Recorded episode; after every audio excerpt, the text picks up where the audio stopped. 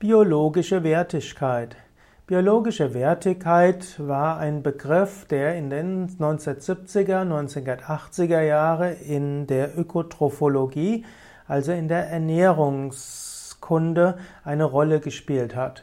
Dort wurde die biologische Wertigkeit eines Nahrungsmittels daran bestimmt, wie ausgewogen die essentiellen Aminosäuren in dem Nahrungseiweiß enthalten sind.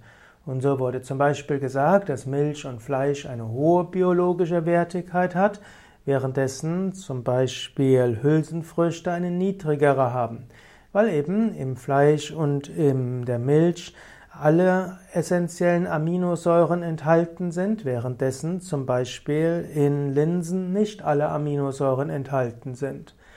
Aber die biologische Wertigkeit eines einzelnen Nahrungsmittels ist natürlich große und hat gar keine Aussagekraft.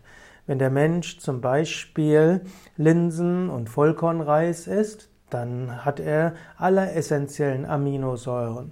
Und heute weiß man sogar, dass man nicht alle essentiellen Aminosäuren in einer Mahlzeit essen muss, sonst reicht, wenn man sie in den ganzen Tag verteilt isst. Und so wird heute in der wissenschaftlichen Ernährungskunde, in der Ökotrophologie nicht mehr davon gesprochen, von der biologischen Wertigkeit eines einzelnen Nahrungsmittels, weil Menschen angeleitet sind und ihnen empfohlen wird, verschiedene Nahrungsmittel zu sich zu nehmen und diese sich ergänzen und so zusammen das ausmachen, was gut ist für den Menschen.